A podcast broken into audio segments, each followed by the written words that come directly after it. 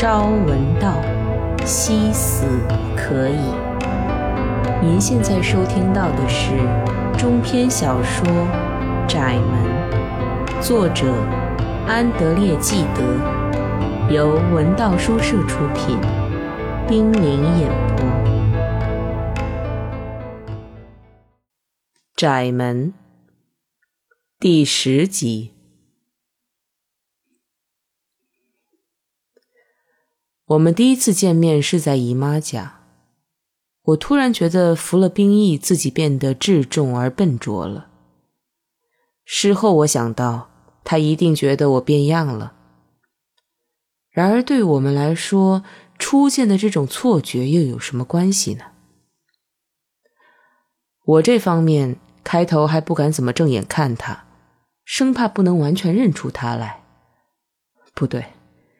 弄得我们这样不自在的，倒不如说是硬要我们扮演的未婚夫妇的这种荒唐角色，以及人人要走开，让我们单独在一起的这种殷勤的态度。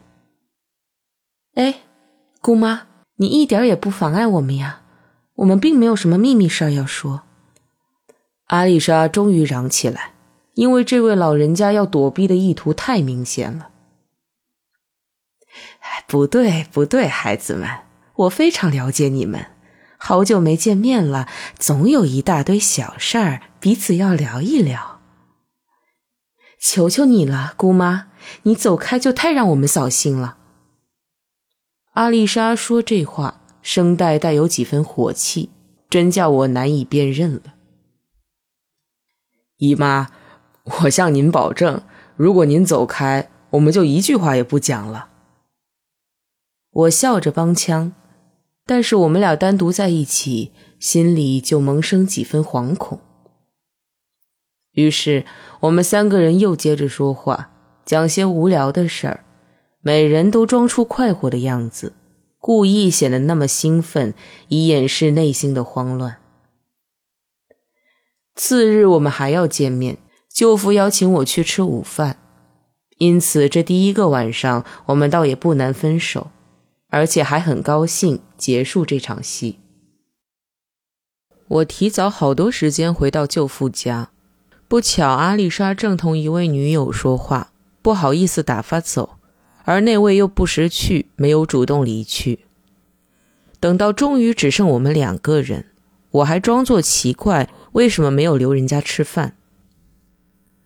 昨天一夜我们都没有睡好觉。都显得无精打采，一副倦怠的样子。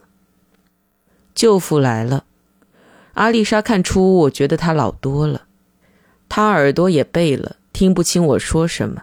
要让他听明白，我就只好大声嚷嚷，结果说出来的话也变蠢了。午饭过后，普朗蒂埃姨妈如约开车来接我们，带我们去奥尔舍。并打算回来时让我和阿丽莎步行一段路，因为那段路风景最美。虽已深秋，可这天的天气却很热。我们步行的一段海岸，阳光直射，没有什么魅力了。树木光秃秃的，一路没有遮阴的地方。我们担心老人家的汽车在前面等久了，便不适当的加快了脚步。我头疼的厉害，根本想不出什么话茬儿。为了装作坦然一点儿，或者想借由免得说话，我就边走边拉着阿丽莎的手，而阿丽莎也任凭我拉着。一方面心情激动，快步走得气喘吁吁；另一方面彼此沉默又颇尴尬。结果我们的血液冲到脸上，我听见太阳穴砰砰直跳。阿丽莎的脸色也红得难看。不大功夫，我们感到手出汗了，潮乎乎的，握在一起挺别扭，就干脆放开，各自伤心地垂下去。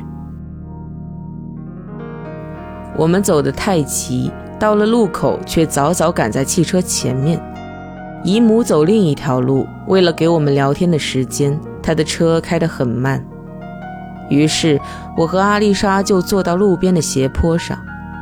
我们浑身出了汗，忽然吹来一阵冷风，吹得我们一激灵。我们又赶紧站起来去迎姨母的车子。然而，最糟糕的还是可怜的姨母的过分关心。她确信我们肯定说了很多话，就想问我们订婚的事儿。阿丽莎再也受不了，泪水盈眶，推说头疼的厉害。结果回头这一路，大家都默默无语。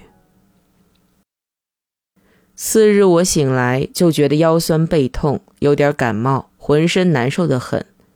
直到下午才决定去布克兰家。不巧，阿丽莎有客人，是菲利西姨母的孙女马德兰·普朗蒂埃去了。我知道阿丽莎时常爱跟他聊天。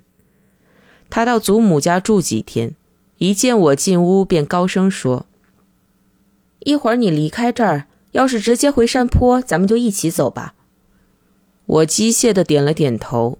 这下子又不能跟阿丽莎单独谈谈了。不过，这个可爱的小姑娘在场，无疑帮了我们的忙。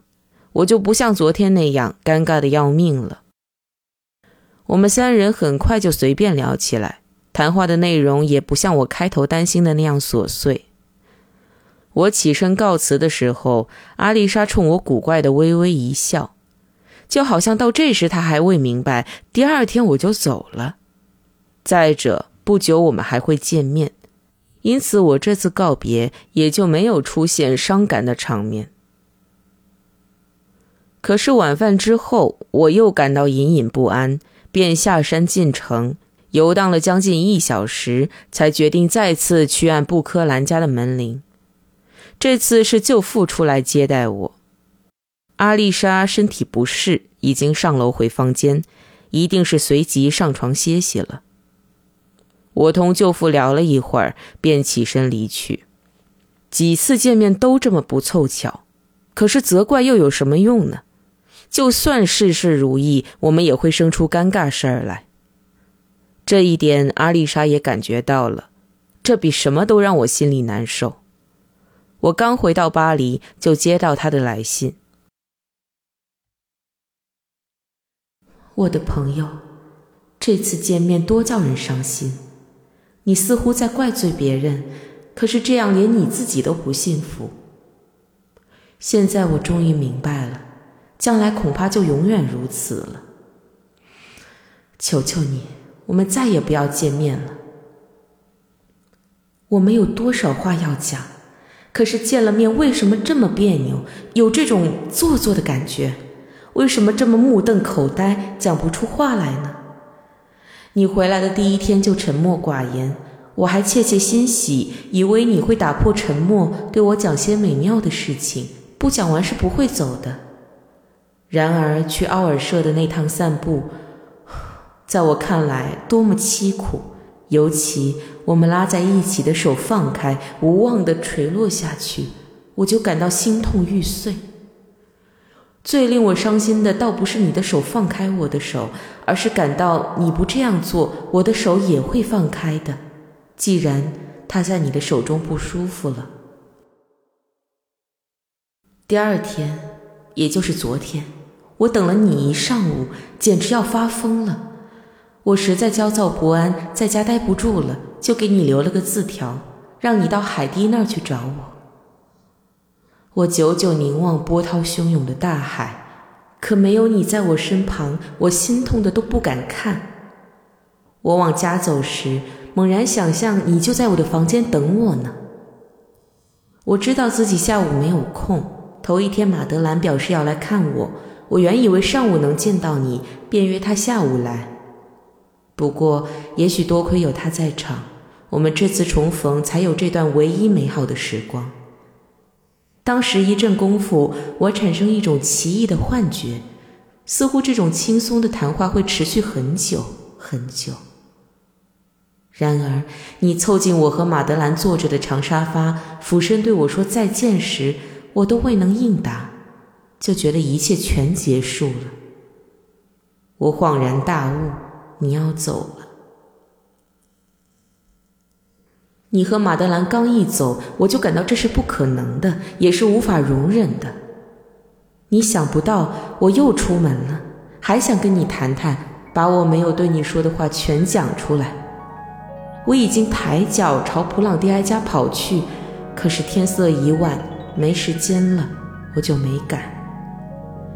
我心中绝望，回到家给你写信，说我再也不想给你写信了，写一封诀别信，因为归根结底，我深深的感到，我们的全部通信无非一大幻影，我们都在给自己，而不是给对方写信。还有，杰罗姆。杰罗姆，我们两个始终都离得这么远。我把那封信撕了，这是真的。但我现在正在重写，几乎跟那封一模一样。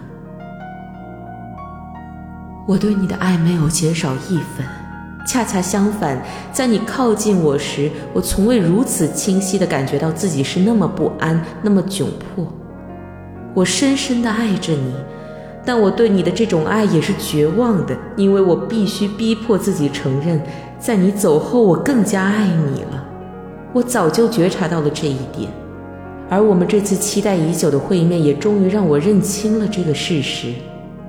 我想，我的朋友，你也应该要自己认清这一点。再见了，我深爱着的弟弟。愿上帝与你同行，指引你前进的方向。只有在靠近上帝的时候，我们才不会受到惩罚。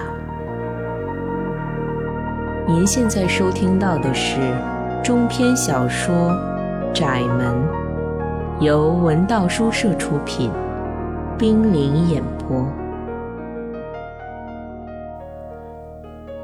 就像这封信给我造成的痛苦不够似的。他在第二天又加写这段复言。在发信之前，我还得向你提一点要求。关系你我二人的事，你还是谨慎一点。你不止一次伤害了我，将我们之间的事儿告诉了朱丽叶和阿贝尔。正因为如此，我在你觉察之前，早就想到你的爱。理性成分居多，是温情和忠诚在理智上的一种直译的表现。毫无疑问，他是怕我向阿贝尔出示这封信，才补充最后这几行文字。他是看出了什么而起了疑心，才这样警觉起来了呢？难道他在和我的言谈话语中，早就看出我朋友出过主意的影子？其实从那以后。我感到同阿贝尔疏远多了，我们已经分道扬镳。我已经学会独自承受折磨我的忧伤的重负，阿丽莎的这种嘱咐显然是多余的。一连三天，我一味的抱怨，想给阿丽莎写信，又顾虑多多，怕争论起来太认真，申辩起来太激烈，又怕哪个词用的不当，揭了我们的伤疤而难以医治。我的爱情在奋力挣扎的这封信，不知反复写了多少遍。今天拿起来再看，每次都要流泪，泪水会浸湿我终于决定寄出去的这封信的副本。阿丽莎，可怜可怜我，可怜可怜我们俩吧。你的信叫我心里难过。对于你的种种担心，我真希望一笑置之。对。你写给我的这些，我早就有所感觉，只是不敢承认而已。你把纯粹臆想的东西当成多么可怕的现实，又极力把它加厚，隔在我们中间。如果你感到对我的爱减弱了，这种残忍的设想跟我的头脑不沾边儿，也遭到你这封信从头到尾的否定，那么。你这种一时的恐惧又有什么要紧的呢，阿丽莎？我一要讲道理，语句就僵硬冻结了，只能听见自己这颗心在痛苦呻吟。我爱你爱得太深，就不可显得机灵；我越爱你，就越不会跟你说话。理性的爱，让我怎么回答才好呢？我对你的爱是发自我的整个灵魂。怎么能划分得开我的理智和感情呢？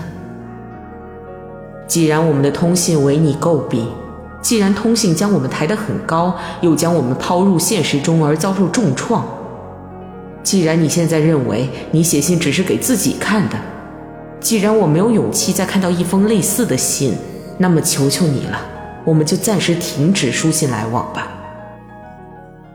我在信中接着表示不同意他的判决，要求重新审议，恳请他再安排一次会面。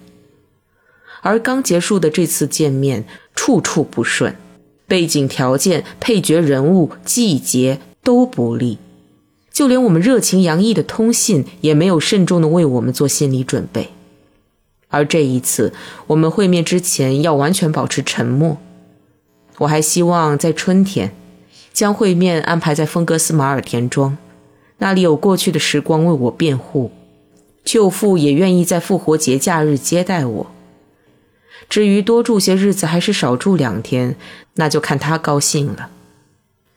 我主意已定，信一发出去，就专心投入学习中了。